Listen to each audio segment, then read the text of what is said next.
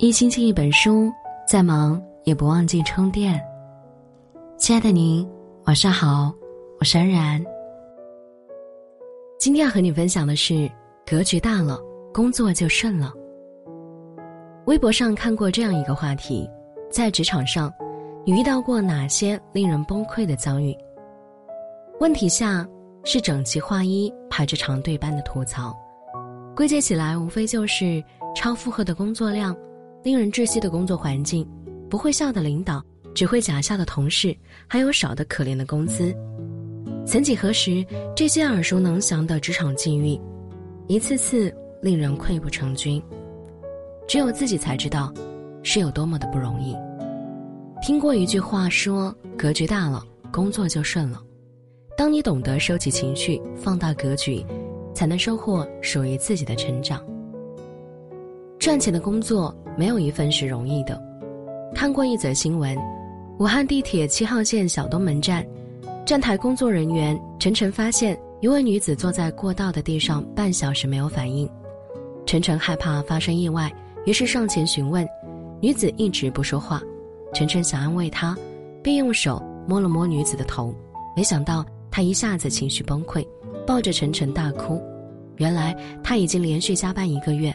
每天还要面对领导的批评，无处发泄，在家和丈夫抱怨，丈夫嫌她事多，得不到安慰，只能在外消化，等处理好心情后再回家。她说：“工作太辛苦了，不敢在家里哭，怕吓到年幼的女儿。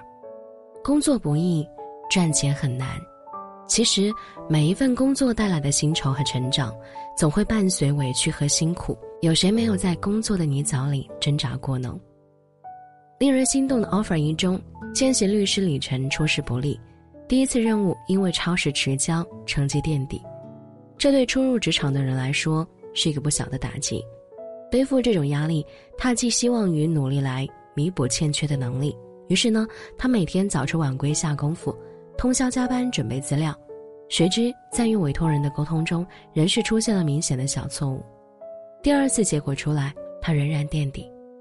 难掩情绪的低落，李晨在领导面前忍不住掉了眼泪。他的一句“我太难了”，折射出的是太多职场人的不易。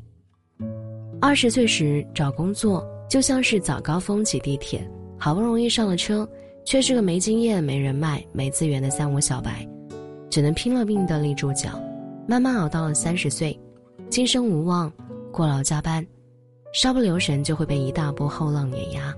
三十而立，仿佛是一道过不去的坎。好不容易四十岁了，职业技术更迭换代，降薪减员接踵而来，中年危机又压得人喘不过气来。人生仿佛在工作后，再无容颜二字。诗人里克尔曾说过：“哪有什么胜利可言？挺住就意味着一切。”这个世上没有哪份工作是容易的，也没有什么钱是好赚的。更多时候，成年人只能被工作裹挟前行。工作本身就是一种修行。作家郑一群曾写到一个故事：有个人遇到一位老禅师，就向老禅师抱怨工作很辛苦，还不如出家修行就好了，就不用再面对这些工作上的烦恼。老禅师对他说：“为什么要放弃工作来修行呢？”你现在对工作生厌，就想出家；如果对出家也生厌了，又怎么办呢？他无言以对。老禅师接着说：“如果工作你应付不了，去寺院你又应付得了吗？要知道，寺院修行的清规戒律可一点也不比工作少啊。工作本身不就是一种修行吗？我们总以为只有青灯古佛、戒律清规才算得上是修行。”殊不知，工作本身就是一场修行。十八岁的齐瓦伯，他是钢铁大王卡耐基公司的一个打工人。当别人都抱怨工作累、薪水低，并因此而怠工的时候，齐瓦伯一丝不苟的工作，并且呢还自学建筑知识。一天，卡耐基来到工地办事，恰巧看到坐在角落里看书的齐瓦伯。他看了看齐瓦伯手中的书，翻了翻他的笔记，问。你学这些干什么？齐瓦伯说：“我想，我们公司并不缺少打工者，缺少的是既有工作经验又有专业知识的技术人才，对吗？第二天，齐瓦伯就被卡耐基升为技师。同是打工者，有些人讽刺挖苦齐瓦伯，他回答说：“我不光是为老板打工，更不单纯是为了赚钱，我是为了自己的梦想，为自己前程而工作。”抱着这样的信念，他一步步升到了总工程师的职位上。二十五岁那年，齐瓦博做了这家公司的总经理。后来，齐瓦博建立了属于自己的伯利恒钢铁公司，真正完成了从一个打工者到创业者的转变。很多时候，一个人工作最大的阻力不是能力，而是心力。我们生而普通，工作不一定是自己所热爱的，也不可能是永远都站在行业的顶峰。真正的职场不是游乐园，而是试炼场。有人倒下，就有人会立刻顶上。羡慕别人的升职加薪，不如潜心修炼自己的本事，好好工作才是普通职场人的生存真理。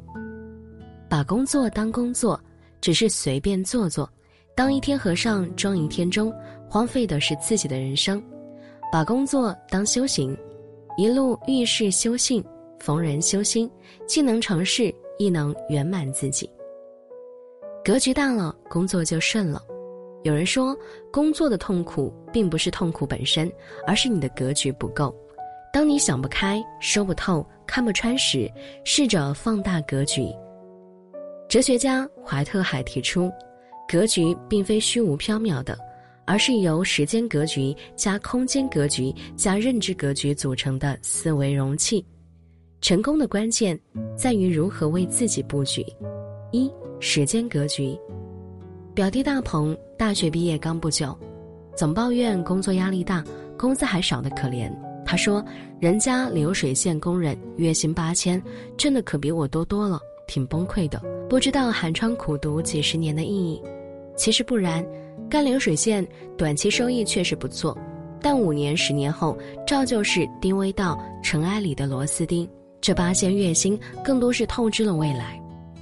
相比之下，许多大学生毕业起薪再低也能忍，为的就是潜在发展空间，奋斗五年升职加薪皆有可能。戴高乐曾说过：“眼睛所到之处是成功到达的地方。”不囿于当下，思维会变得更广阔，把目光放长远一些，努力才有正确的方向。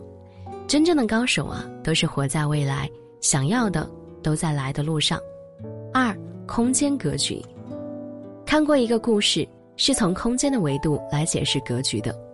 一位先生讲到，蒙大事者首重格局，学生不解其意。先生捧来一棵桃树，对学生说：“花盆就这么大，这棵桃树再怎么生长，也长不过一尺有余。”然后呢，又指着庭院里枝繁叶茂的桃树说。这棵桃树则有足够的空间任意生长。人最难的就是跳脱出我的束缚，动辄就是我觉得、我认为来做人做事。这个世界是多面的，学会打开更大的空间，立足更多的角度，格局自会更高一筹。在职场中有空间格局的人，懂得与事较劲是白费力气，与人较劲是浪费力气。往往走得更远。三认知格局，相信每一个上班族都曾一定冒出过这样的念头：别人能迟到，我为啥不能？别人能偷懒，我也能吧？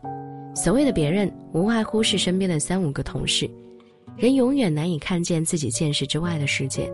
一个人习惯于用过去的经验做事，往往容易墨守成规，容易被工作的烦恼纠缠。认知格局。决定了一个人能不能成事儿，能成多大事儿。有机会多接触圈子里的高手，观察他们的为人处事，学习他们的思维方法。在职场中，认知格局越大的人，心智越是成熟，工作越是认真负责。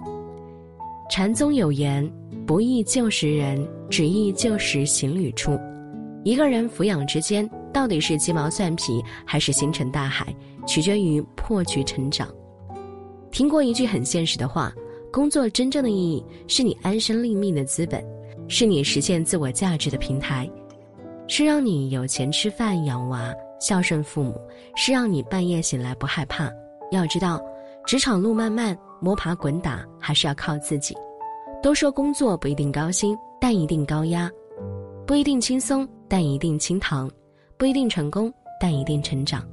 做一个看得见树木，也看得见森林的人，在工作中修行自己，也成全自己。